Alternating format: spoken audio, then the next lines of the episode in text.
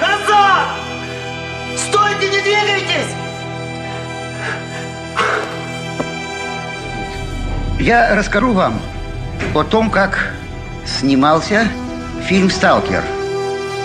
Кто знает вообще, чем мы там дышали, я думаю, что это ужасно, потому что там э, смрад стоял несусветный. Если бы нам удалось сейчас установить в точности, не вступая ни в какие контакты, что мы не одиноки во Вселенной, это, конечно, имело бы громадное значение для всего человечества.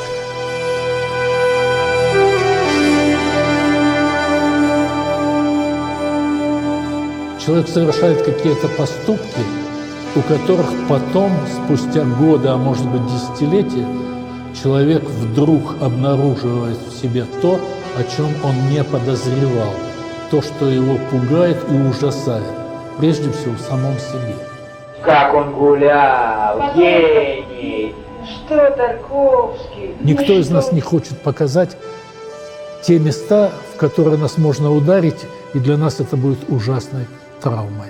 А Тарковский именно эти места хотел вытащить на поверхность и обнажить.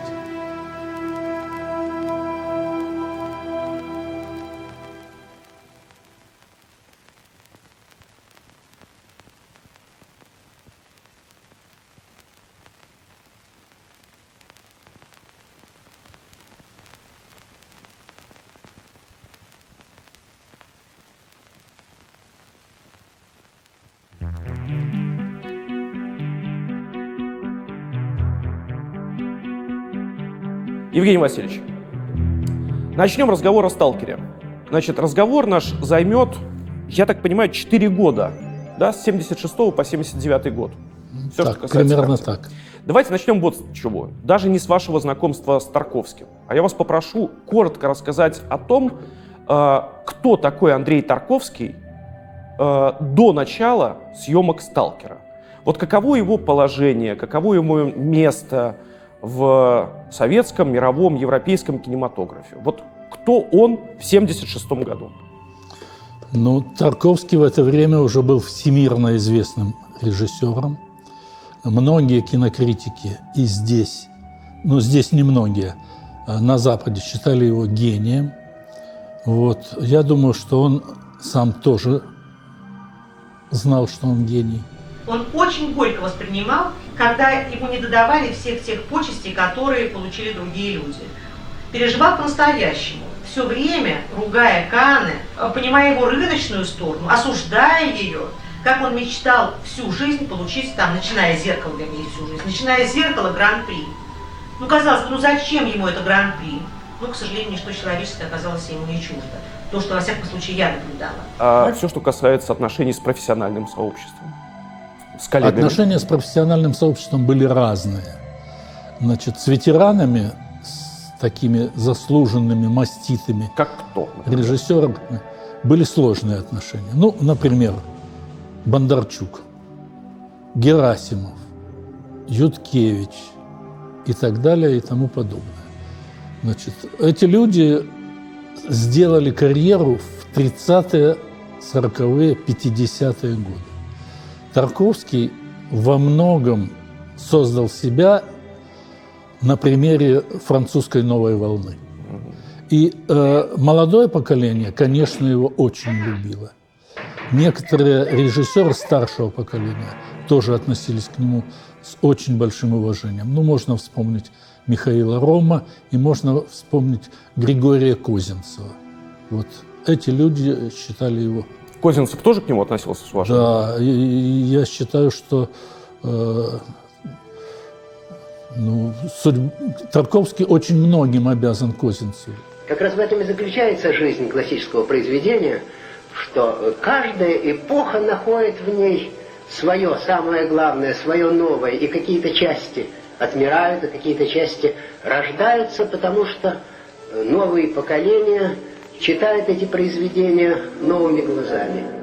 Он смотрел его фильмы, он хлопотал за него, он рекомендовал эти фильмы посмотреть Шостаковичу, он подписывал какие-то письма в его защиту и так далее и тому подобное. К 1976 году, э, соответственно, у нас сняты «Иваново детство», Андрей Рублев Солярис и Зеркало. Солярис. Какая у него судьба с точки зрения проката и фестивалей? «Солярис» был самой успешной в прокатном и финансовом смысле картиной Тарковского. В 17.00 будет 30 секунд невесомости. Не забудь. И э, это было время, когда э, вообще в нашей жизни фантастика занимала довольно большое место.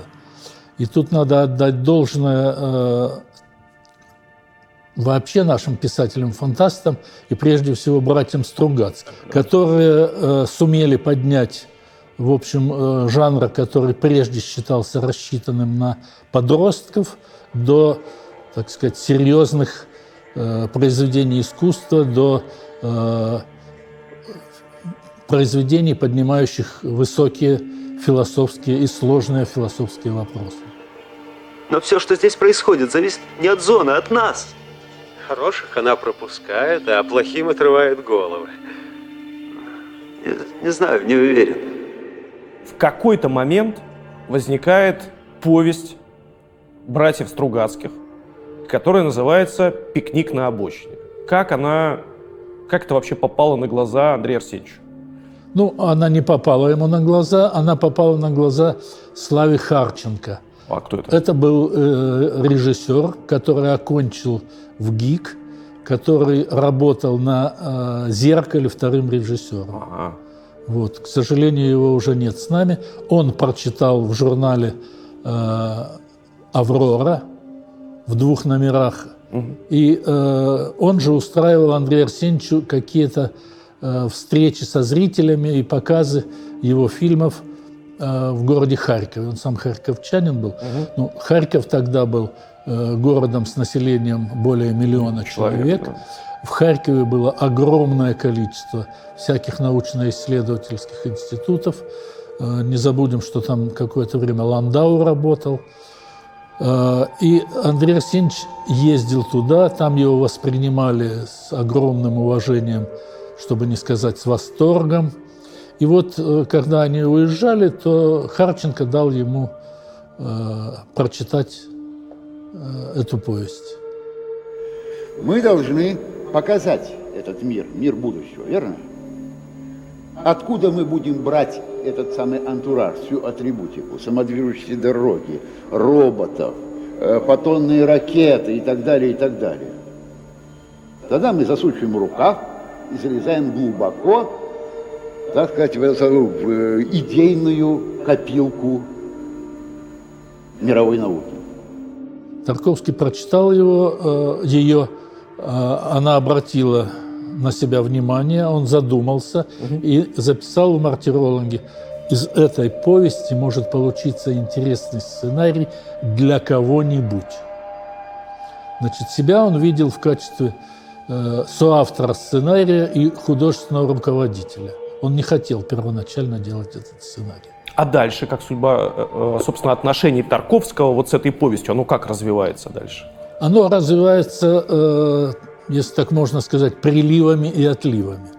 Потому что Тарковский в это время думал о каких-то классических великих произведениях. Идиот. «Идиот», «Освобождение Толстого», то есть это повесть Ивана Бунина об уходе э, Льва Николаевича Толстого из семьи и о его смерти на станции Остапова. А, в какой момент окончательно он решает для себя, а, ну то есть, во-первых, начинает ли он писать сценарий для кого-то по этой повести? Он не начинает писать сценарий, он начинает э, общение со Стругацкими. Во-первых, он с ними знакомится, потому что лично они знакомы Давайте скажем про них тогда сразу два слова. То есть вот в этот момент в стране кто такие Аркадий Натанович и Борис Натанович Стругацкий? Вот они кто? Значит, это два замечательных писателя. Значит, Аркадий был э, по профессии военным переводчиком с японского языка. Круто.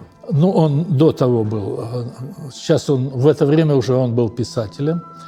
А Борис Стругацкий работал в Пулковской обсерватории.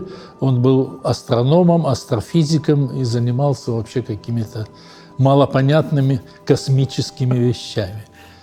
К- середине 60-х годов они стали самыми популярными писателями в Советском Союзе. В конце концов, что мы знаем об этих цивилизациях, когда мы даже не знаем, есть ли они вообще. Другое дело, конечно, что никогда я... Они э, каким-то удивительным образом, каким-то э, фантастическим нюхом почувствовали тенденции развития нашего общества, и с каждой своей следующей работы они становились все менее советскими писателями. Они становились писателями мирового класса. И я могу сказать, что э, среди технической интеллигенции они пользовались бешеной популярностью.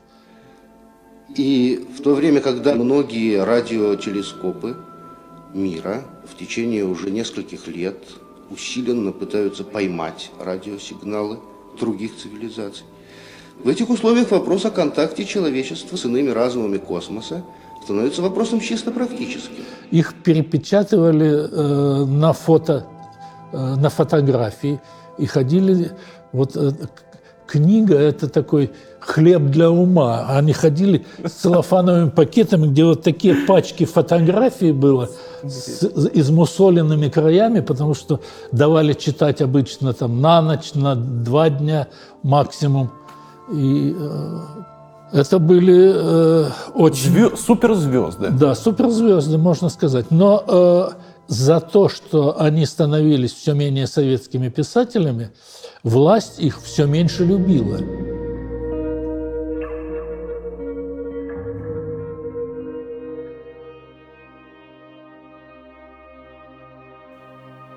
У всех у нас есть близкие люди старшего поколения. Бабушки, дедушки, родители. А вы когда-нибудь встречали на улице потерявшихся стариков? Для кого-то они те самые близкие родственники, которые из-за деменции не могут вспомнить, как попасть домой. Я хочу, чтобы как можно больше людей знали, как помочь им в такой ситуации. Потому что оставаться равнодушным к этому просто невозможно. Чтобы лучше разобраться в проблеме и узнать о том, как можно помочь потерявшимся, я посмотрел небольшой сериал от поисково-спасательного отряда «Лиза Алерт». В нем показаны реальные истории о потерявшихся бабушках и дедушках. А еще в нем есть очень много ответов на вопросы о деменции. Как определить на улице именно потерявшегося человека? По каким деталям это можно понять? Почему это происходит? А самое главное, что нужно делать? Небольшой спойлер. Помочь в этой ситуации совсем не сложно. Просто нужно отвезти потерявшегося человека до ближайшего магазина «Пятерочка». Потому что в каждом магазине есть островки безопасности. Подробнее о том, что это такое, как помогает бабушкам и дедушкам вернуться домой, смотрите по ссылке в описании. Ведь ваша осведомленность может спасти чью-то жизнь. А 4000 жизней уже спас совместный проект помощи потерявшимся от Лиза Алерт и Пятерочки.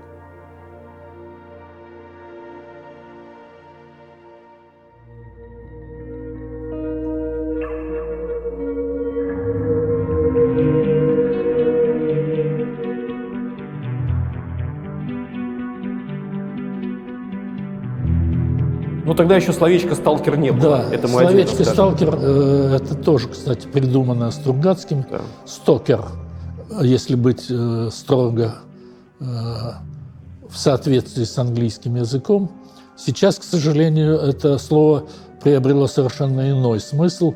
На Западе э, стокерами называют э, разных, обычно психически не вполне нормальных субъектов, которые преследуют всякого рода знаменитостей, значит, э, подглядывают, подсматривают, э, терроризируют их своими письмами, ну и так далее. Приходит момент, когда, ну, условно говоря, Тарковский все решает, что он будет снимать эту картину и так далее.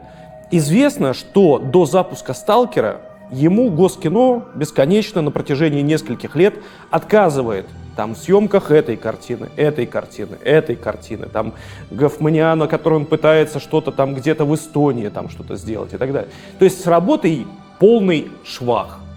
И вдруг почему-то он получает согласие на съемки «Сталкера». Почему? Он был в это время сконцентрирован прежде всего на «Идиоте».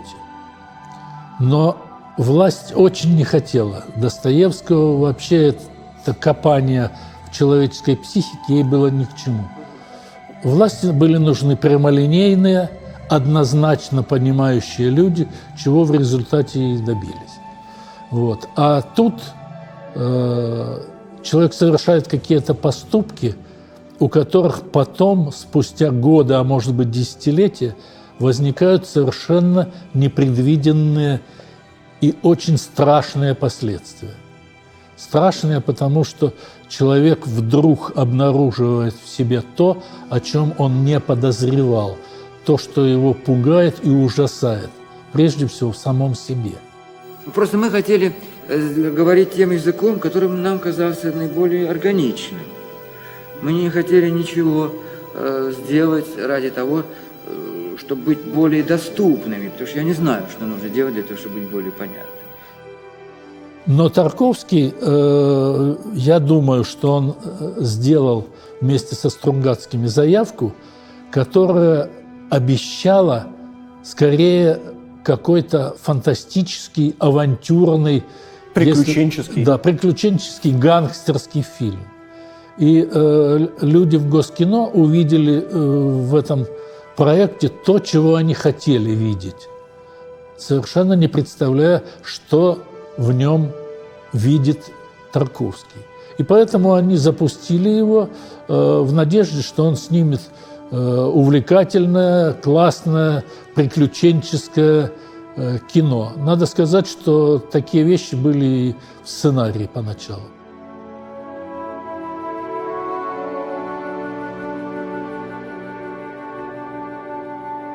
Два основных, что называется, ну, таких со, соавтора в любом случае получается. Это оператор-постановщик и художник-постановщик. Ими становятся, естественно, Георгий Рерберг, который снимал «Зеркало», и Александр Боем. Если про Рерберга мы много чего знаем, то Боем, вот какая у него репутация в киномире, кто он вот в этот момент? Э, Боем был очень скромным человеком, но э, был замечательным мастером. К этому времени он уже делал спектакли в Большом театре, он делал в Средней Азии, в разных городах, то есть он считался очень крупным и очень талантливым театральным художником. Ну, ну, наверное, профессия обязывает, э, хотя она обязывает, вы знаете где? Она обязывает у нас. В России всегда обязывает э, при существовании какой-то диктатуры, она обязывает кого-то быть диктатором над режиссером. Тогда стояло Госкино, а те становились, так сказать, диктаторами над группой.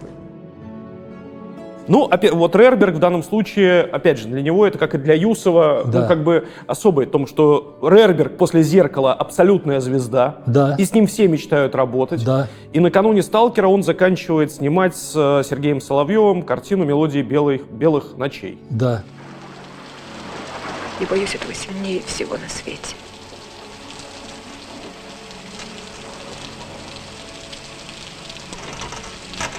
Вы становитесь на первом этапе, в начале, ассистентом по реквизиту, что огромный, на самом деле, тоже фронт работы. Да. Невероятно. И начинается, ну, как бы, то есть пишется сценарий, с одной стороны. С другой стороны, возникает понимание того, что нужно строить павильон в Москве для съемок павильонных. Но самое главное, нужно найти натуру, где будет снята основная часть картины.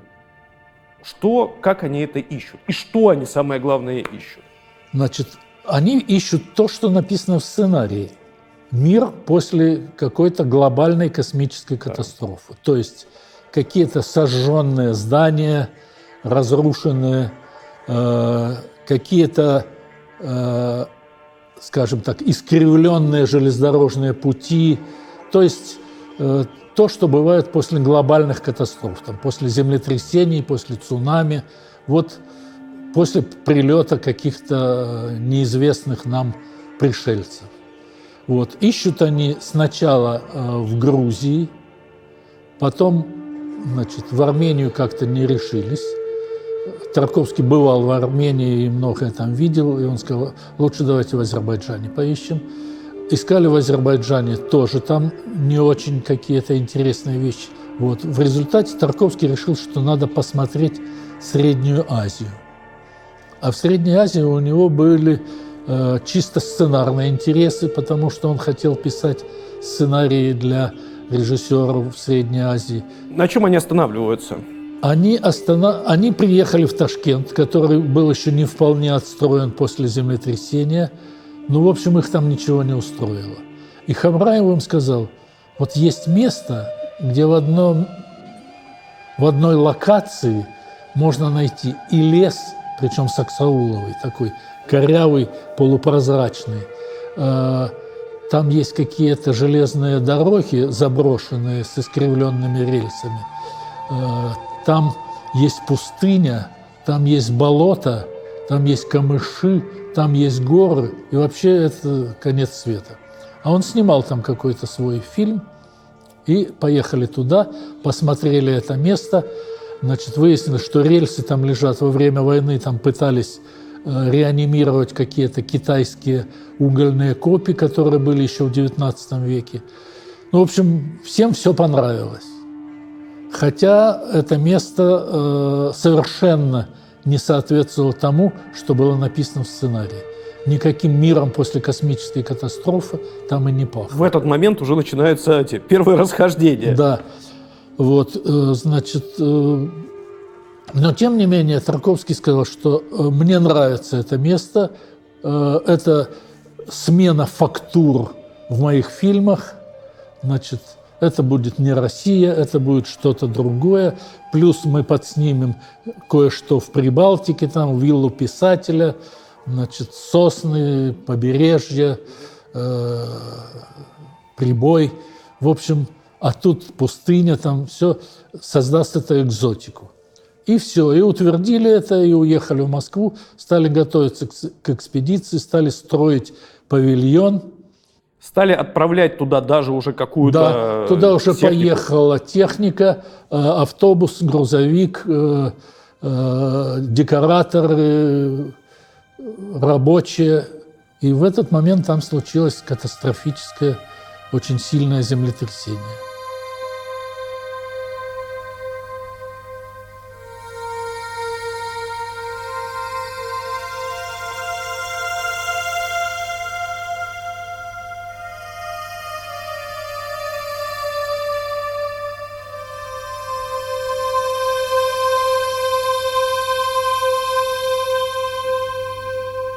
Стало ясно, что туда ехать невозможно.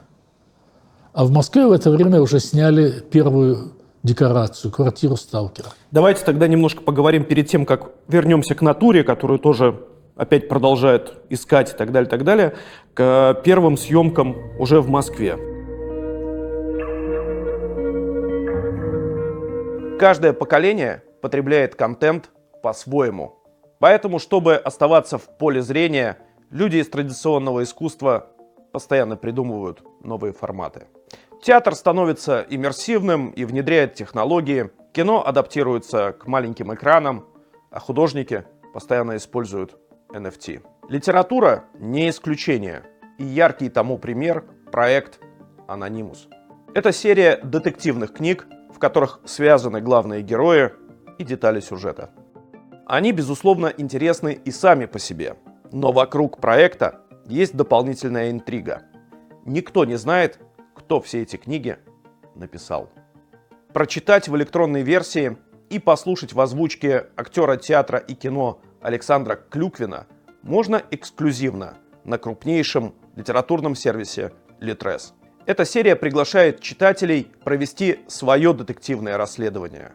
После прочтения вы сможете предположить авторов. Угадывайте и участвуйте в розыгрыше призов от Litres.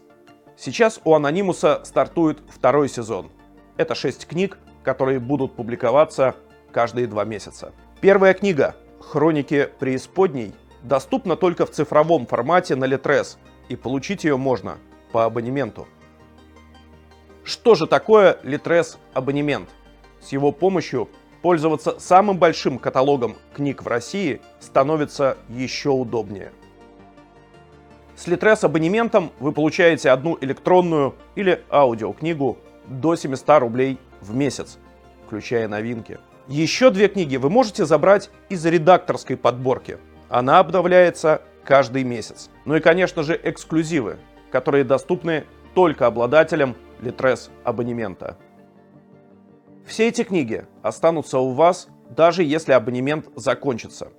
Правда, вам не захочется, чтобы он заканчивался, потому что с каждым месяцем у вас растет скидка на весь огромный каталог Литрес. А это более миллиона книг, а еще аудиокниги, подкасты, лекции, интервью, аудиоспектакли и много чего еще. Литрес абонемент стоит 399 рублей в месяц. То есть даже одна книга окупает его с лихвой. Это не говоря уже про другие бонусы. А с промокодом Солодников23 вы получите первый месяц со скидкой 20%. То есть еще больше выгоды. Сканируйте этот QR-код или переходите по ссылке в описании, чтобы воспользоваться предложением. Приятного чтения.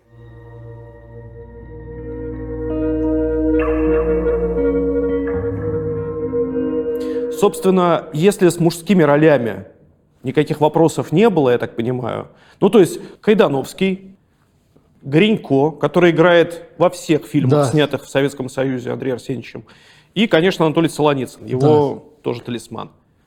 Единственная женская роль, главная женская роль, что, и тут вообще удивительно, потому что я только, собственно, сейчас узнал, что вы первый тот человек, который вообще назвал фамилию Фрейндлих. Это абсолютно случайно. Расскажите про это, Абсолютно пожалуйста. Значит, случайно. нет женщины, которая будет играть жену Сталкера. Я не имел никакого права совать свой нос в актерские проблемы и дела. Это задача ассистента по актера, и э, такой блистательный ассистент, как Маша Чугунова, конечно, нашла бы актрису. Но я только что пришел с картины «Служебный роман», где я каждый божий день видел Алису Френдлих в самых разных ситуациях, в самых разных оттенках роли.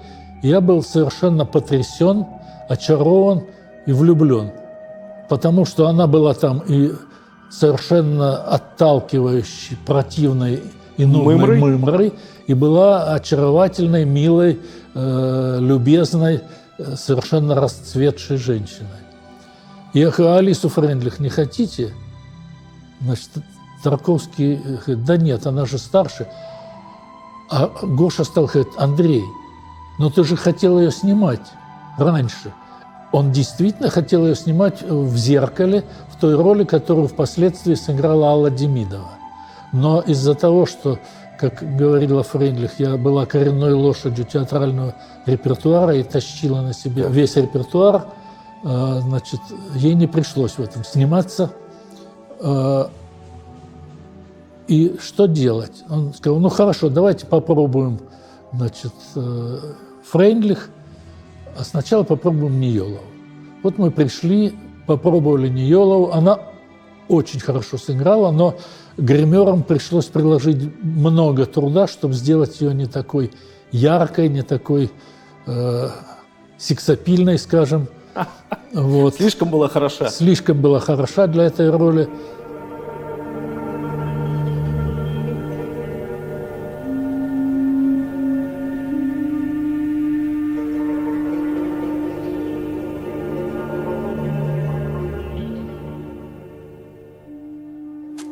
Вы знаете, была очень против. Вы ведь, наверное, уже поняли. Он же блаженный. Как сказал Гоша Рерберг, мужики не дали бы ей страдать пять лет, когда муж ее сидит в тюрьме. Ой, Вот, значит, потом пауза, и вдруг мы э, начинаем кинопробу э, Ларисы Павловны Тарковской. А она, значит, когда э, попробовалась э, Ниелова, она попробовалась очень хорошо, но, но все равно некий, так сказать, дисбаланс между ее внешностью и тем, что ей предстояло играть, был.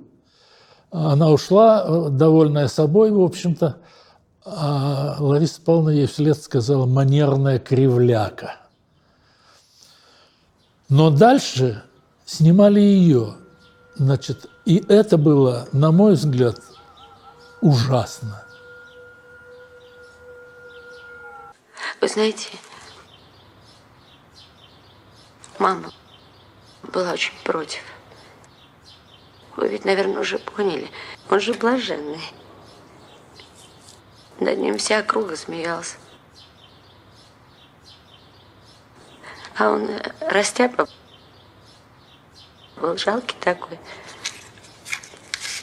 А мама говорила, он же сталкер. Он же смертник. Он же вечный арестант. Она была неприятной. У нее было не то, что отрицательное обаяние, а просто отрицательное поле.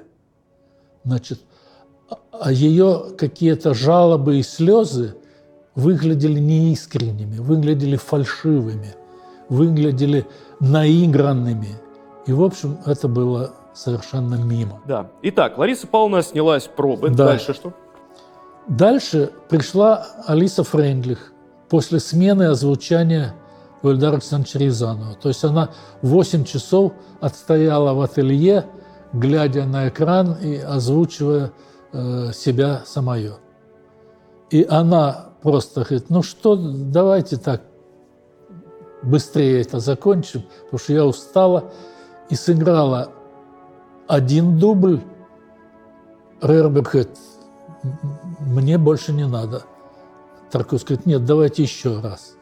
Немножко изменил рисунок, и э, она сыграла второй дубль. Но столь же мощно, столь же внутренне наполнено и столь же убедительно.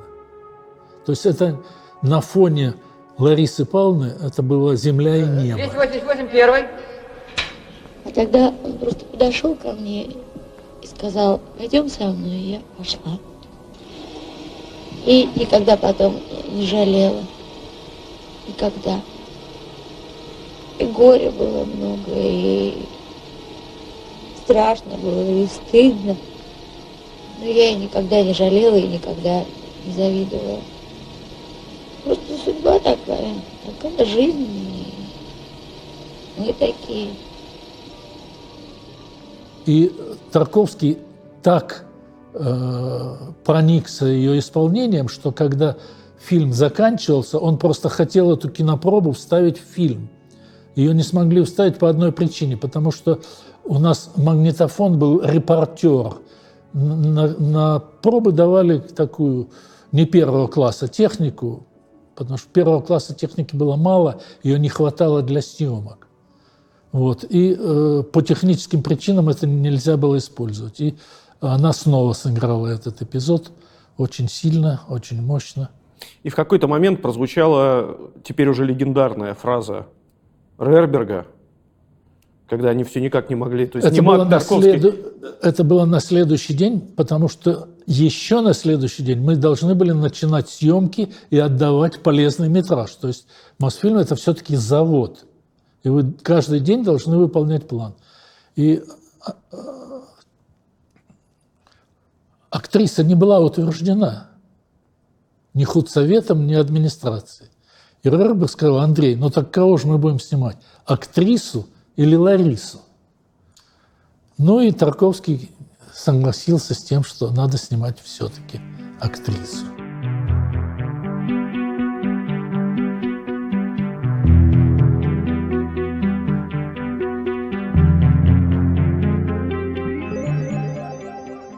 Уникальную какую-то совершенно декорацию в Москве построил Бойм. Что вот, вот то, как мы видим, то есть мы видим потом уже немножко другое, но примерно на самом деле то же самое в конечном варианте «Сталкера». Вот квартира, в которой живет э, Кайдановский с женой и с дочкой. Что это себя представляло тогда? Это э, практически было то же самое, что мы видим в фильме, Да. просто зеркально повернули в противоположную сторону эту декорацию. Все было так же точно. Были полы, под которыми чавкала вода, были э, стены, которые мазались руками, и э, на них была печать многодесятилетней пыли, грязи там и все прочее. Натура. Начинается путешествие дальше уже там средняя полоса России, Крым. Да. Еще что-то. Но в итоге место находится в Эстонии, которую вообще не, не очень хотелось рассматривать э, изначально. Но находится.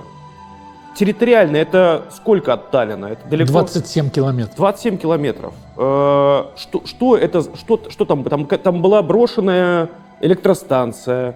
Там была электростанция, построенная в буржуазной Эстонии частным владельцем и взорванная нашими отступающими войсками в 1941 году. Понятно. Вот. Там чуть подальше еще одна э, электростанция обнаружилась, которую я нашел совершенно случайно тоже. Мы забыли совсем важный момент. Давайте к нему вернемся, потому что потом без него будет очень сложно объяснить, что же произошло на самом деле. В это время, вот пока идут поиски натуры, пока снимаются первые эпизоды и так далее, все это время Тарковский занимается спектаклем «Гамлет» Да, в Линкоме. да. Трагедия Гамлета заключается вовсе не в том, что он гибнет физически. В результате там, э, я не знаю, там од- одержимости чувством мести или чувством справедливости. Вовсе не в этом дело. Значит, он начал им заниматься э, в 1976 году. Э, несколько раз откладывал, репетировать начал осенью. И довольно быстро, в общем, по нашим театральным меркам, э, поставил этот спектакль. Но когда его посмотрели в конце декабря, э, то пришли к выводу, что спектакль хороший, актеры играют плохо. И продлили на месяц. И, в общем, э, практически до начала съемок квартиры Сталкера э, Тарковский бесконечно был занят в театре. То есть он отвлекался от писания сценария, Да. от поиска натуры, от всего, от всего того, без чего, ну, как бы, сложить замысел, понять, что ты будешь снимать, ну, невозможно. Он в это время занимался Гамлетом. Ну, он не только Гамлетом занимался, он занимался и Гофманианой, Да, да, да, да, он да. занимался поездками по стране, а более всего он сидел э, в своем мясном, где ему нравилось, и где он обустраивал этот дом, чтобы сделать его пригодным для жилья. Тарковского иногда посещали совершенно бредовые мысли, ну, бросить кино, стать сельским хозяином, там, разводить гусей –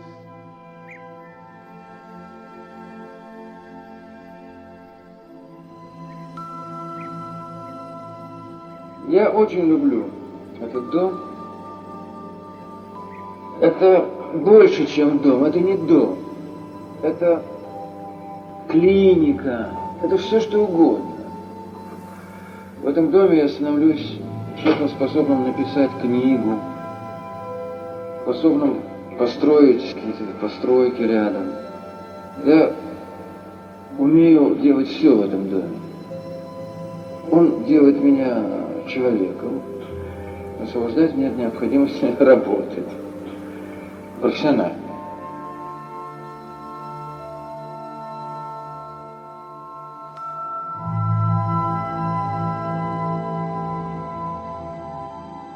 Вот у вас сложилось впечатление, что в момент начала съемок, когда начинаются все вот эти вот бес- бесконечные проходы по, э, по лугам, по этой высокой траве там, и так далее, и так далее, и так далее. Тарковский понимал, что за картину он снимает, какую картину он снимает, что он говорил Солоницыну, Гринько, э, Кайдановскому. Что, вот что? Главным образом ничего. Значит, мы все плохо понимали, что он хочет. Он не делился с нами. Он говорил, вот они отсюда идут туда, там они останавливаются. Но это он говорил актерам. Его больше интересовал маршрут, нежели изображение каких-то там чувств. Я бы хотел сделать свой следующий фильм именно еще более сухим, более именно аскетичным. Это именно то самое слово, которое выражает мои э, стремления. Потому что мне кажется, что вот олимпийское какое-то такое спокойствие художника – это очень э, важное, так сказать, в творчестве. Там есть очень смешная история, пока я про нее не забыл, когда на площадку на площадку мечтали приехать Стругацкие, посмотреть, Да. что там происходит. И вот в какой-то момент приезжает Аркадий Стругацкий. Борис. Борис Стругацкий. А Стругацкому Рерберг сказал, что... а, как же там это что? И, не вы, вы, и, и вы не Достоевский. Как же там...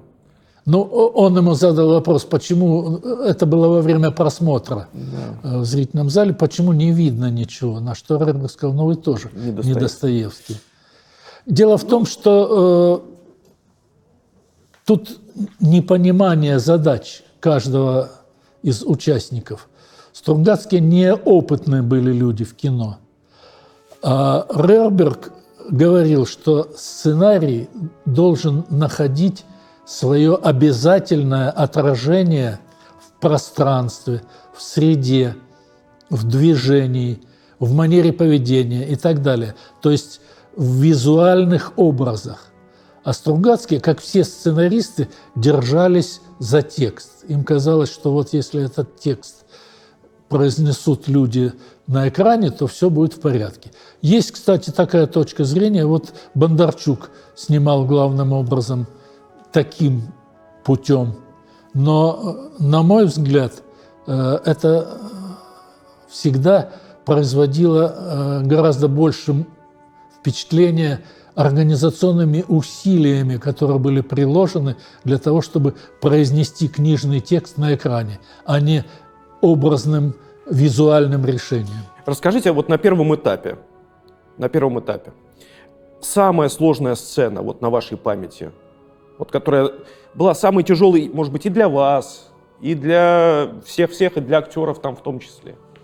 Какая из сцен? Ох, об этом трудно рассказывать, может быть, не стоит, потому что эта сцена не вошла в фильм вообще. Ну, Она расскажите. в в следующем году не снималась просто. Ну, расскажите все равно. Ну, там был э, эпизод, когда э, писатель, помните, в фильме в какой-то момент он так э, самонадеянно взбунтовался и решил, что зачем идти э, окружным путем, когда можно пойти прямо. И вот он идет прямо. Первом варианте фильма там было совершенно иное решение. Он попадал внутрь этого здания и шел э, по направлению к этой комнате. Но вдруг в какой-то момент что-то начинало меняться в пространстве. Вокруг него воздух становился как вот таким густым и плотным, как вода.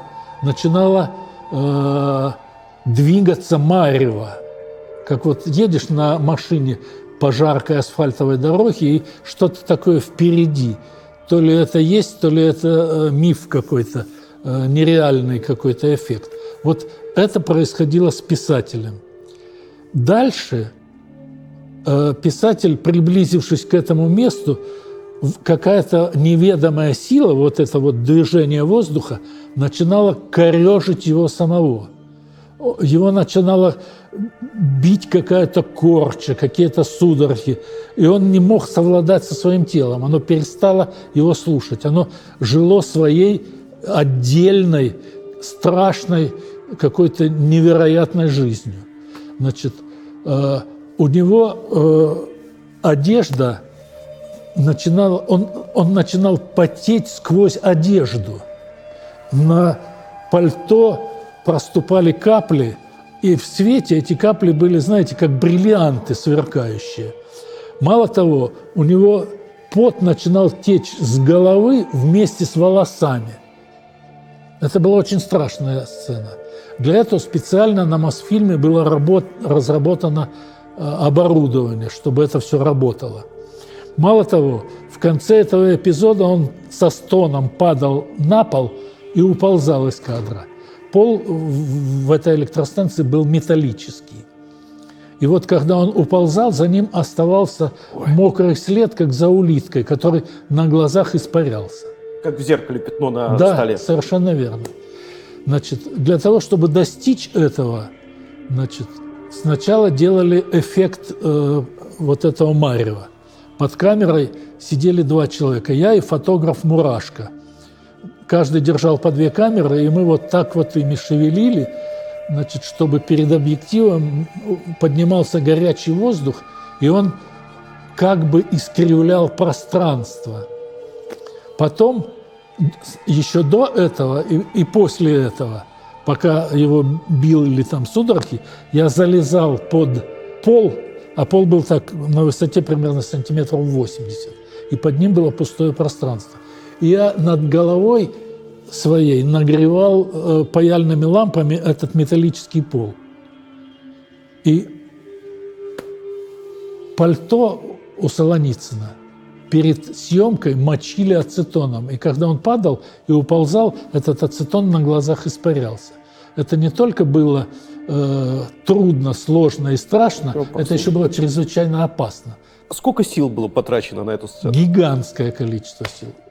Каждым из тех, кто там был. И осветителями, и кем угодно. Хорошо. Как... Э, вот уже проходит какое-то время, там, 3, там 4 месяца работы.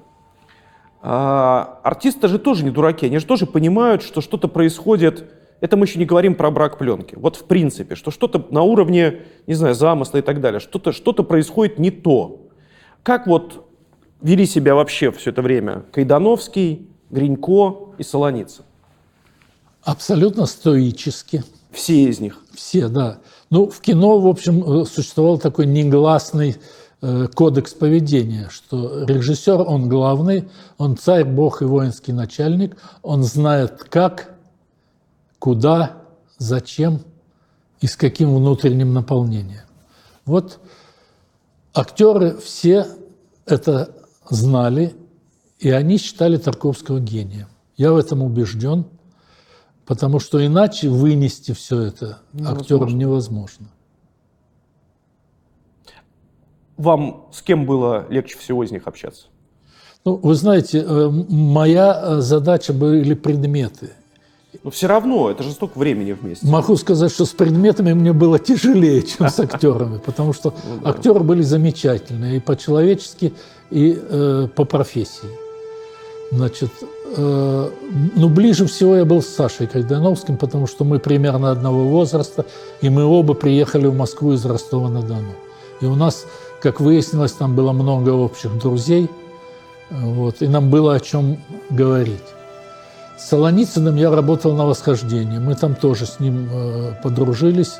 Не могу сказать, что очень близко, вот, потому что Толя э, регулярно выпивал, я лишен был таланта к такому а Гринько что был за человек? Пьянству. А Гринько был вообще воплощением интеллигентности. Это был... Вот он, он какой на экране, такой в жизни. Абсолютно. Да? Он был потрясающий человек. Он э, был воплощением здоровой психики, человеческой нормальности. На него только посмотреть достаточно было. Он улыбнется, улыбнется тебе в ответ, и ты понимаешь, что это э, снимает всякие проблемы. И вообще эти проблемы возникнуть даже не могут с этим человеком. Киевлянин. Киевлянин. И жил в Киеве все время. Ну, он не киевлянин, он и в Запорожье жил, и в Днепропетровске, и даже в Мариуполе. Э, в нем была вот эта украинская мягкость, южно-русский немножко говор, такой акцент, который у Тарковского во всех фильмах был. В «Сталкере» он почему-то решил его озвучить. Переходим к одному из, так сказать, критических моментов, который, собственно, приведет к тому, что картина будет э, переснята. Э, трижды возникает брак пленки. То есть, чтобы зритель понимал. Вот снимается, снимается, снимается материал, тратится пленка, тратятся деньги, собственно, на съемочный Оплачиваются процесс. гостиницы, Все. прокат техники. Отправляется в Москву на проявку, брак. мутное изображение. Сначала подумали расфокус. Э, И фокус Я бы сказал, что э, э, нельзя сказать, что все мутное. В каких-то местах было мутное. Но э, когда были просмотры этого материала, то ни бюро операторского мастерства, ни отдельные режиссеры, ни технические специалисты не могли сказать, что это однозначно брак.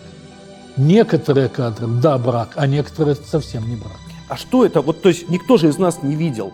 Пленки Ну, этой не я сохранилось. тоже не очень много видел. Ну, Я вы же видел- там видели на месте, Я когда видел один эпизод, вот э, ситуацию с намокающим э, писателем и уползающим. Вот там камера поднималась, и там было какое-то лимонное небо. И вообще какая-то потрясающая мистическая, невероятная картинка вот этого мира, который только что был таким э, нормальным опушкой леса, и вдруг он становился непонятно чем. Вот это я видел в одном кадре. Брака там не было. Вот. Ну хорошо, пленку отправляют. Да. Приезжают, всем говорят, надо все переснимать. Тарковский говорит. Тарковский говорит. Да. И вы все переснимаете заново. Да. Второй раз отправляются Да. туда. И опять возвращаются с теми же новостями. Да. Тарковский говорит, мы опять все переснимаем. В третий раз вы все переснимаете. Да, значит, но тут возникает ситуация, уже, уже студия. Трижды. Уже, да, уже, значит, возникла тревога на студии. Значит, деньги тратятся. К этому моменту было уже истрачено около 300 тысяч рублей. А- Из, из 500. Да, вот. И э, фильма нет. Материал режиссер говорит весь в браке. Режиссер говорит. Да. А что люди в Москве говорили, которые смотрели этот материал? Значит, большинство говорило, что это никакой не брак. Большинство специалистов в том числе. Ну, с изображением что-то не так? Ну, что-то было не так, но не все было не так, а что-то было не так. Но при этом Тарковский э, каждый раз, когда мы переснимали, переделывал сценарий. И каждый раз они э, говорили не совсем тот текст, который они говорили в начале, а иногда и совсем не тот текст. То есть э, в итоге когда-то, потом, спустя два года, Тарковский сам признался, что он понял, что он снимает не то. Он понял, что он снимает не тот фильм, который он хочет снять. Да. А Рерберг регулярно ему постоянно говорил, что Андрей, проблема не э, в изображении, проблема, не, проблема в сценарии. Да. А Тарковский ему на это что говорил? Проблема в сценарии и проблема в том, что он сам не понимает, что, ты хочешь что мы снимаем. Что мы снимаем? Для чего? С какой целью? Зачем? Что это за мир? Что это за пространство? Тарковский этого, как выяснилось, не очень представлял. Кроме того, если до этого, значит, Тарковский практически не смотрел в камеру, иногда, Юсов, например, сам ему предлагал, Андрей, посмотри. Значит, с Рербергом на зеркале он стал это делать немножко чаще. А тут он стал постоянно э, делать это. Значит, искали стилистику, искали какую-то магию изображения, в которой Тарковский сам не был уверен. И он стал в какой-то степени не доверять Рербергу. И он стал все время сам э, просить дать ему смотреть в камеру. Конечно, Рерберга это раздражало, как раздражало бы любого оператора. Потому что режиссер доверяет оператору. Он отвечает за изображение. А тут Рерберг почувствовал это недоверие. Ну, в итоге, значит, его обвинили и на него навешали всех собак. Значит, ему и э, зал лаборатории обработки пленки Мосфильма объявили выговоры, а Тарковскому объявили замечания и дали возможность переснять полностью эту картину. Тарковский и его всемирная слава сработали на то, что ему было позволено найти другого оператора, взять другого художника. Пришли замечательный оператор э, Калашников, который, Который до этого что снял? «Агонию». Климова. Да. Он с Губенко снимал. Оператор замечательный. Такое у него, как день промыт, как стекло. Вот такая его манера была изображения. Ну, а Рерберг-то? И, и Рерберг. Ну, у нас э, много было очень хороших операторов. А вы были свидетелем той сцены, когда Рерберг сказал эту фразу, которая считается теперь такой решающей в этом разрыве, когда он сказал «Андрей, двух гениев на одной площадке». Ну, э, Это много. Кончаловский тоже приводит эту фразу, э, что он ее сказал еще на съемках своего фильма, фильма Кончаловского. Ну, Гоша мог сказать эту фразу вполне в дважды. Вот. Он вообще был человеком э, очень прямым и не стесняющимся в выражении. Ну, надо честно сказать, что большую Он роль... мог сказать, Андрей, снимаем? Так, Да. снимаем или не снимаем? Нет, он, да, снимаем не то, э, мягко, деликатно говоря. Тарковский возвращается из Москвы. Принято решение, значит, вот получается какое-то дофинансирование. Э, то есть меняется, кто художник-постановщик новый появляется или нет? Да, Шавкат Абдусаламов, тот, который сделал вместе с Алемом Климовым и с Калашниковым фильм «Агония». И оператор Леонид Калашников. Да. Это как, какой уже месяц получается? Это сентябрь. Еще есть время поснимать. Значит, у нас был 40-дневный простой. 40 дней из-за вот этой паузы Да. разборок. Съемочная группа сидела в Таллине. Кошмар. Значит, э, некоторые жутко запили там, потому что людям нечего делать, они не знают, куда себя девать, э, домой их не отпускают, что будет завтра неизвестно, каждый день может все измениться. Кошмар. Вот. Но потом Тарковский, когда он убедил худсовет в том, что ему надо это снимать, он тут же, не ожидая утверждения нового сценария Госкино, примчался в Таллин. Он вообще мотался туда-сюда беспрерывно и начал снимать. Начал снимать, но натура уходила. Сначала вешали на деревья листочки из реквизиторского и бутафорского цехов Мосфильма. Потом листья облетели, невозможно стало снимать на фону леса на втором плане или там на третьем. Пришлось э, искать какие-то точки, и у Калашникова они стали снимать с трехметрового практикабля. То есть как бы сверху взгляд на наших актеров, что, конечно, неестественно с моей точки зрения. Но потом и Тарковский сам отказался от этого. Ну, в общем, там был полный кошмар. Значит, все законсервировано. Да. На какое время получилось? На полгода? Значит, так, Больше? октябрь, ноябрь, декабрь, январь, февраль, март. Значит, Тарковский собирался начать снимать в апреле, но в апреле у него был инфаркт. Апрель, май, и мы начали снимать, июнь, в июле начали снимать. Вы все возвращаетесь туда в июне, в июле. Да. Съемочная В группа. июле, в конце да, июне. июня, в начале Артисты и так далее. А, и что мы видим? Мы видим совершенно другого главного героя. Мы видим все то же самое, но э, главный герой начинает меняться у нас на глазах. То есть в том году это был такой полугангстерского типа Скорее, просто гангстерского гангстер, типа. уголовник. Да. А здесь кто? Спустя год кого вы А здесь э, странный персонаж. Я э, для себя придумал такое определение э, странствующий монах времен раннего христианства. То есть истово верящий человек, готовый положить всю свою жизнь на то, во что он верит. Вот на эту комнату, водит туда людей. Там вообще, если начать за- задавать э, рациональные вопросы, то вся эта система рушится. Мало того, когда смотришь кино, вот если так холодным, отстраненным взором, идут три человека Да. по совершенно да. пасторальному месту. Зелень, цветочки, там какие-то зонтики растут. Э, чего-то они идут шаг за шагом, Кидают бросают какие-то га- гайки. гаечки. Которые вы нашли. Да. Нет, нашел не я. Их придумывали Стругацкие, и Тарковский показал мне, Да, как, как это делать. Просто я их снабжал этими гайками, потому что они терялись, улетали, исчезали там в каких-то зарослях. что делают эти люди. Но это сделано все так, что у зрителя не возникает мысли, почему вот эти взрослые люди занимаются вот этой... Херней. Да. Не будем употреблять этого слова. Ерундой как, чем-то непонятным. да.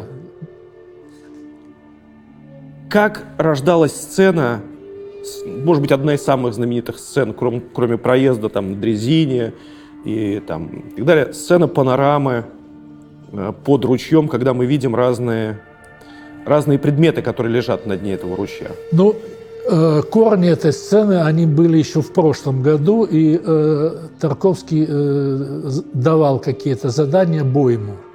Бойм говорил со мной, как это надо делать. Но в этот раз Бойма не было, и пришлось делать это мне в само...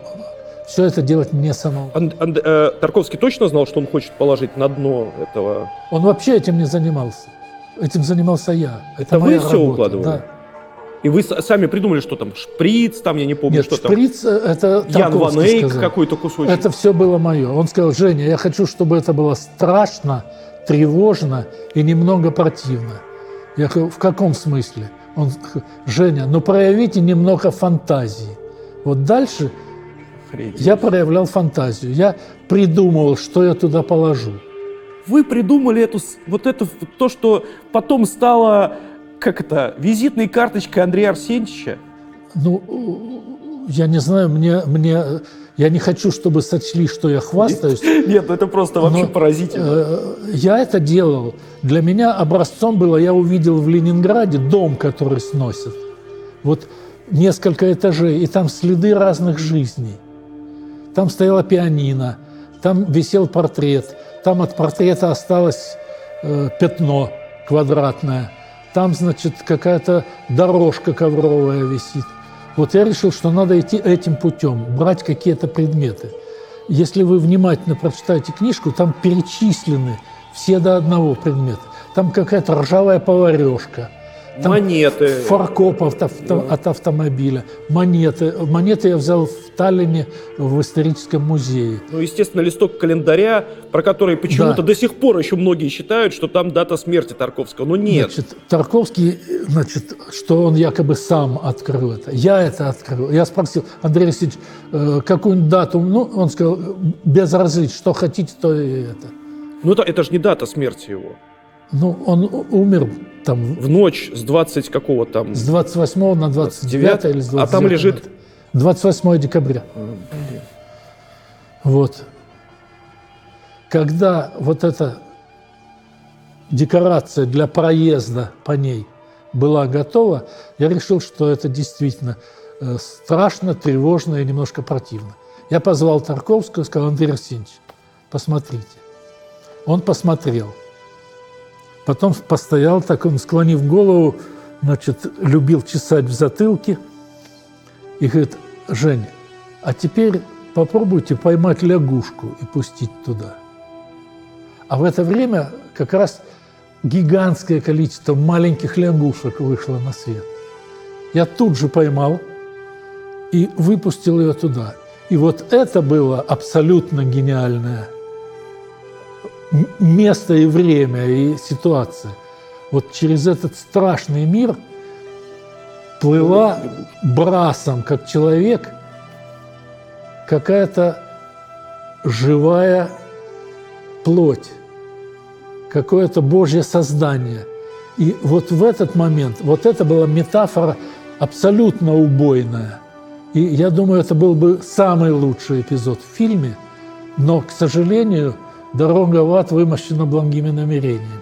Как только мы решили это снимать, как только включался свет, эти лягушки вылетали из кадра с такой скоростью, что камера не успевала скорость набрать.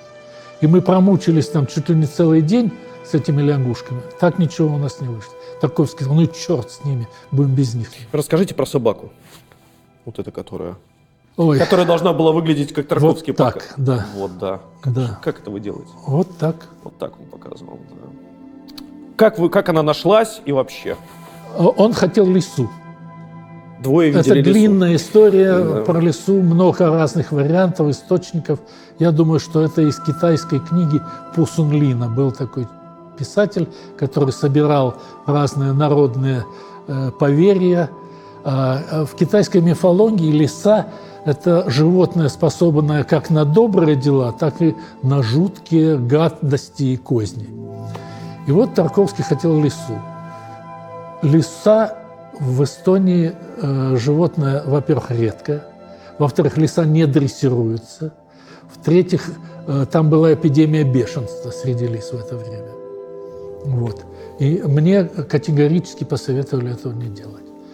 Я пришел к Тарковскому, объяснил эту ситуацию. Да, кстати, он замечательно сказал, Женя, нам будет нужна лиса. Я говорю, Андрей Арсеньевич, а что она должна делать?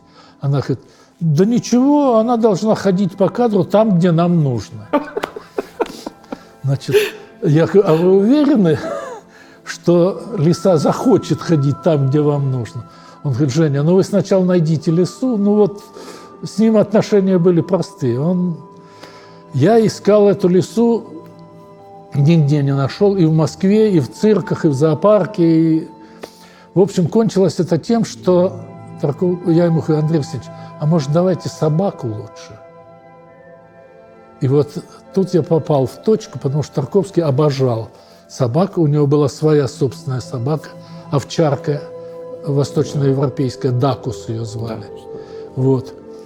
И я даже, он, он даже как будто обрадовался. Он говорит, собаку. Я говорю, хорошо, какую? У нас у водителя у одного есть собака э, Ризеншнауцер. Большая, красивая, кудлатая, такая страшноватая собака, но очень хорошо воспитанная. Он говорит, нет, какую-нибудь другую собаку. Я говорю, ну не таксу? Не-не-не, не таксу. И не черного пуделя, сказал Тарковский, как в Фаусте. Вот. Значит, в результате э, э, я, я говорю, ну, овчарку. Да, это овчарку, пожалуй. А потом вдруг говорит, Женя, вы были в музее изобразительных искусств имени Пушкина? Я говорю, ну, конечно, был. В египетском зале были? Был. Видели там вот этого самого Анубиса, собаку, вот такую вот? Видел. Вот если вы найдете такую, будет замечательно. И я увидел такую собаку, но я не смог ее привести на съемки, потому что эта собака принадлежала женщине, у которой не было ног выше колен. И э, ей эту собаку привезли родственники из-за границы, и эта собака ходила сама в магазин, на ней была такая одежда с сумками. А, э, хозяйка клала туда деньги и список продуктов. Собака приходила в магазин, покупала, Ей все это раскладывали, брали деньги, клали в сдачу, она возвращалась домой, носом нажимала кнопку звонка, который был низко. Вот. И я не решился просто просить у этой женщины собаку, потому что мало ли на съемках там э, лопнула лампа, уже все, уже, так сказать, может быть травма, характер испортится. Но потом я нашел все-таки черную собаку, гениальную собаку. Собаку звали Рэнди Раймо. Тарковский ее даже в титры поставил. Вот. Собака принадлежала девушке эстонской, которая работала в зоопарке, которая практически не знала русского языка.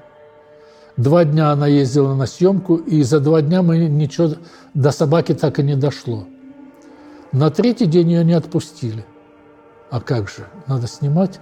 Я ее уговорил, не знаю как, что она поняла, э, просто из пластики, из выражения глаз, из униженного моления она все это сообразила. Дальше она мне продиктовала команды, я записал на эстонском языке. Собака по-русски не понимала. И я ее привез на съемочную площадку. И она слушалась меня свято – и когда Тарковский подошел к ней, хотел ее погладить, она так подняла верхнюю губу и показала клыки. И издала такой короткий, но убедительный рык. И больше к ней никто не подходил, даже Княжинский, который считался знатоком собачьей души. Забыли сказать про третьего оператора, с которым да, приехали снимать, да. Александр Третий Княжинский. оператор был Александр Княжинский. Замечательный оператор, прекрасный оператор, который до этого снял ну, немало хороших фильмов. Главный для меня фильм – это э, «Осень» Андрея Смирнова, за который тоже. Который лежал тоже. Да. А, еще одна сцена, которую хочу отдельно спросить. А, как снималась сцена с этой, с птицей пролетающей? Э, Это был мой подарок Тарковскому, потому что он хотел, чтобы в, тоннеле. в декорации было много сорок. Ему очень нравились сороки визуально. Потому что черные, белые. Он говорил, что сороку вообще символом кино надо было сделать. Ну, вообще она символ, когда в живописи ее изображают, она же символ такой, не очень хороший. Ну, она и питается не очень хорошими вещами. И она такой предатель, когда она видит охотника, там она начинает стрекотать. Стрекотать, да. Вот. Э, Сороки в Эстонии оказались занесены в Красную книгу. Я приехал, когда в Москву, мы уже отсняли всю натуру, я увидел э, э, надпись там в цирке какая-то программа э, на лошадях. Ага. Птицы, э, эти самые, беркуты на лошадях. А я на первой картине работал на цирковой. И у меня сохранились какие-то связи с цирком. Я поехал туда, посмотрел представление. Там эти беркуты сидели на спинах лошадей, взмахивали крылами, когда нужно. Я познакомился с э, дрессировщиком. Говорю, могут в кино сниматься? Он говорит, я не знаю, надо посмотреть. Я его привез на Мосфильм, он посмотрел декорацию и сказал, я думаю, что да. Я пошел к директору, говорю, вот так и так, Андрей Арсеньевич хотел сорок. Вот. Она, директор очень хороший была, Александра Тимофеевна Демидова. Она сказала, ну, найдем денег, давай. Значит, я сказал Тарковскому, что вот будут птицы. Он очень обрадовался. Но когда я приехал в цирк, мне этот самый дрессировщик сказал, что, вы знаете, а, у меня заболел ассистент, так что вы будете мне помогать. Я говорю, а я сумею? Он говорит, сумеете. Дал мне такие кожаные одежды, в которых мы стали похожи на японских средневековых самураев. Это была такая толстая кожа, вот, не знаю, из чего, из чьей шкуры, буйвола, может быть, перчатки такие же. Мы приехали на Мосфильм. Он посмотрел, все сказал, э, можно снимать. Но Тарковский хотел их э, в той части декорации, которая была э, комната с телефоном. Но когда он увидел э, этих птиц, он сказал, ну какие они огромные. Я говорю, «А, а, тут они переиграют актеров. Ну вы знаете, да, такой Да, феномен да. в кино. Если Животные на- дети. появляется животное, то по неволе внимание зрителя концентрируется на нем. Вот. И, значит, они у нас будут лететь через этот самый зал с холмами. Вот. И меня одели так же, как этот укротитель или дрессировщик оделся. Значит, я, конечно, был в страхе, потому что когти по 6 сантиметров. Кошмар. Значит, говорит, они какие большие. Э, Этот дрессировщик говорит, хороший беркут волка поднимет.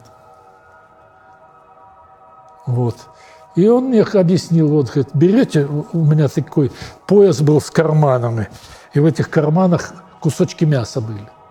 И он говорит, берете кусочек мяса, показываете ему, и он к вам прилетит сам и возьмет этот кусочек мяса. Только хоть дальше от головы держите. Потому что он, когда садится, он как самолет из шасси выпускает, когти может, значит, поранить. В последнем дубле вот он прилетел, они обычно сразу выхватывали кусочек мяса. А тут он сел на этот самый холмик и так на меня пристально посмотрел. Значит, мне как-то совсем не по себе стало. Вот такой клюв. Последняя сцена, о которой я хочу спросить, это сцена, которой заканчивается картина, одна из последних сцен. Это когда девочка двигает стакан Да, с водой. да. Как двигали стакан? Много сейчас разных кривотолковно Вы эту тему. знаете точно как. Значит, рассказывают, что это были- был магнит какой-то. Магнит не мог этого делать, потому что толщина э, Стола и стола гранитный было там примерно 5-6 сантиметров. Это мраморная плита была. Как? Значит, просто-напросто берутся женские колготки, из них выдергивается одна нить, подклеивается к дну стакана, и, значит, я сижу, значит, у меня эта глава называется «Заклинание стаканов». Это не мое определение, это режиссер Андрей Разумовский сказал. Цимбал, ты сидел, у тебя на каждом пальце был э, По ниточке. по ниточке. И ты двигал этими э, стаканами, а Тарковский стоял и значит, знаками тебе показывал этот, этот, этот. А потом э, не было придумано, круто. э, он говорит, вниз. То есть надо было свалить стакан. Он упал, ударился и не разбился, что ему очень понравилось. Вот. И говорит, Цимбал, ты сидел как заклинатель стаканов. И это было страшнее, чем если бы ты змей заклинал. К, сож- к сожалению, этот эпизод не был ни с кем сфотографирован. Не знаю, случайно или не случайно, потому что, э, может быть, Тарковский боялся продать э, этот финал Ну, естественно. до фильма. Скорее всего, так. К финалу близимся. Когда вы увидели эту картину целиком, вот смонтированную впервые? Это была премьера или что это было? На Мосфильме в эталонном зале. Ну, Большой- какие ваши первые? Большой зал. Кто рядом с вами сидел, смотрел? Разные люди. Ну, кто был? Ну, мосфильмовцы. Какое впечатление? Как зал отреагировал и вы, что почувствовали? Значит, примерно третья часть ушла, ну, может быть, четверть. А остальные сидели и... Я лично испытал э, просто ошеломление. Потому что в фильме вроде бы ничего не происходит. Никакой фантастики, никаких приключений.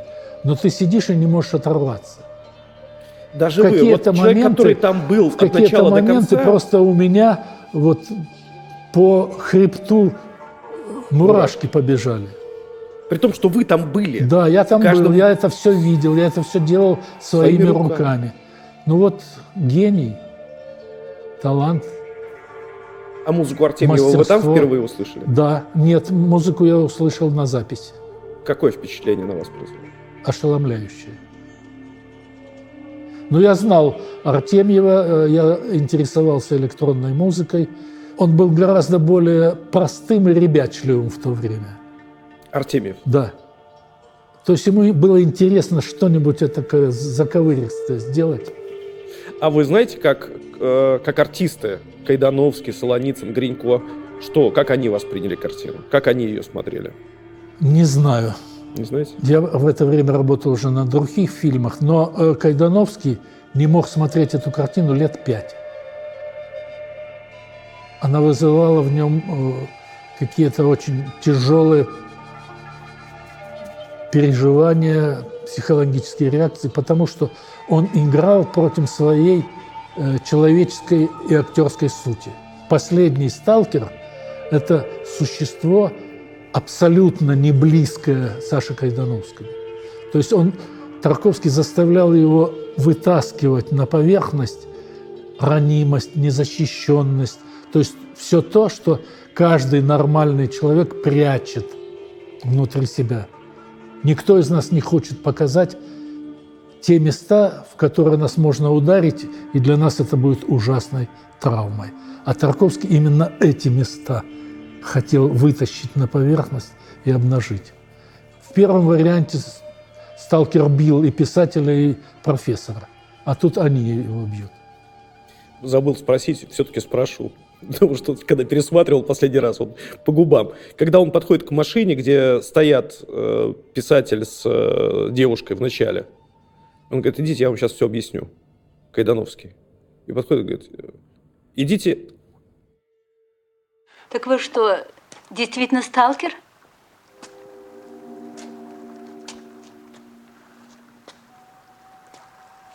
Сейчас я все объясню.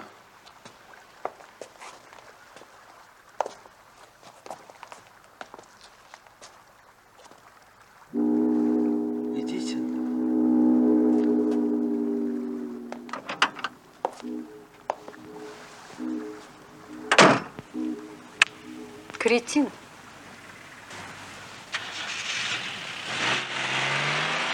Все-таки напились. Я? В каком смысле?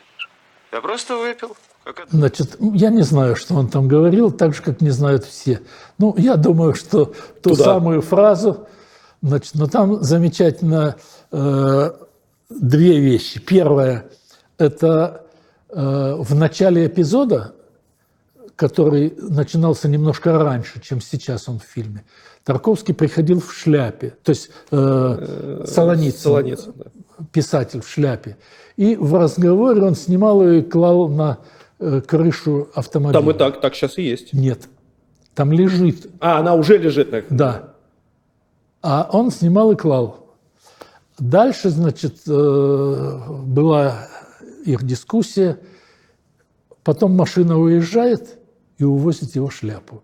И он уже в фильме без шляпы. Вот. А потом, э, значит, э, Толя Солоницын, он такой был, ну, как сказать, а- актер он был великолепный, но э, по-человечески он был таким довольно скромным человеком. А тут, когда он увидел такую даму в такой одежде и с такой элегантной манерой поведения, он немножко зажался. А она зажалась от того, что все-таки это Тарковский, это там, так, московские артисты. Вот. И Тарковский говорит, Толя, тут надо быть поразвязнее. К тому же он поддал писатель Да. на этой вечеринке. Хотя вечеринки мы уже Тоже потом не не, снимали, Да. ее нет. Значит, и он э, убежден, что сегодня же он переспит с ней. И самое главное, а, а ей э, надо понимать, что она сама не против, более того, она хочет этого. Она из таких любительниц коллекционировать знаменитостей в своей постели. Вот. И они как бы поняли это все, Столоницын стал как-то ее там трохать за воротник, за большее потрохать он не решался. Вот. И когда она уехала, она в конце говорит, кретин. И это сказано так, что мы не понимаем, кому это адресовано. То ли сталкеру, который Точно, сказал «идите», непонятно. то ли писателю, который раздразнил ее воображение и лишил продолжения этого вечера. Евгений Васильевич, когда вы в последний раз видели Тарковского? Я его видел э, случайно на проходной. Мосфильма. Да, я работал на картине, э, по-моему, тот самый Мюнхгаузен. И, в общем, там была толпа э, для массовки людей, набирали для какой-то картины. Я шел через нее, и э, вдруг меня окликнул кто-то. Я повернулся увидел Тарковского. Вот. И я даже испугался. Он очень плохо выглядел, он какой-то зеленоватый был. И, видимо, он увидел так, реакцию мою. И он сказал, у меня мама умерла.